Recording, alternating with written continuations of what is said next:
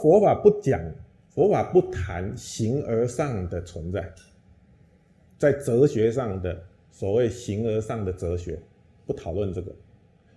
啊，就是离开这个世间去讨论，还有另外一个什么境界？佛教不讨论这个，哎，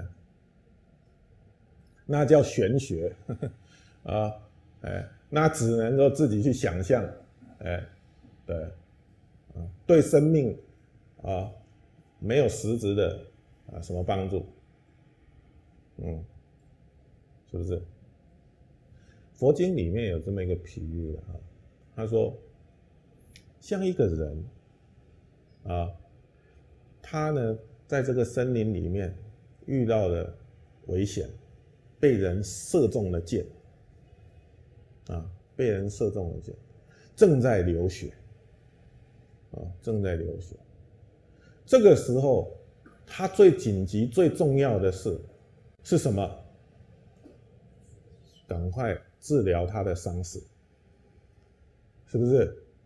好，而不是去问这支箭是怎么来的，从哪里射出来的，是怎么材料做的？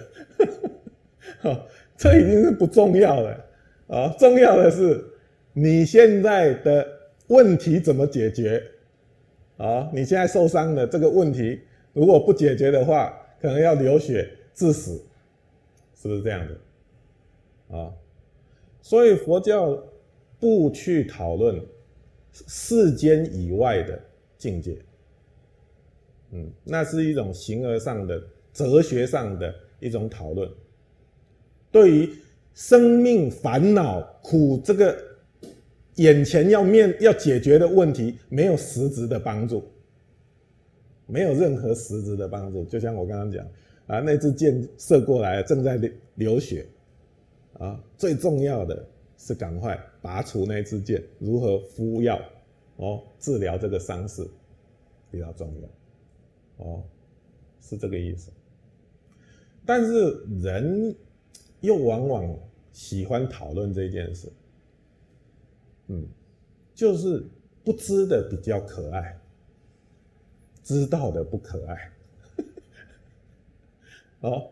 哎，有的时候事情看得太清楚的时候，反而不可爱；哦，事情有点朦胧，看不大清楚，反而可爱。啊，所以其实我觉得有些人喜欢去讨论这个，其实也是一种，就是逃避到逃避掉我们眼前要面对的问题，因为生命太苦了。哦，太苦了，所以做一点就是心心灵上的超越，暂时的离开眼前的苦，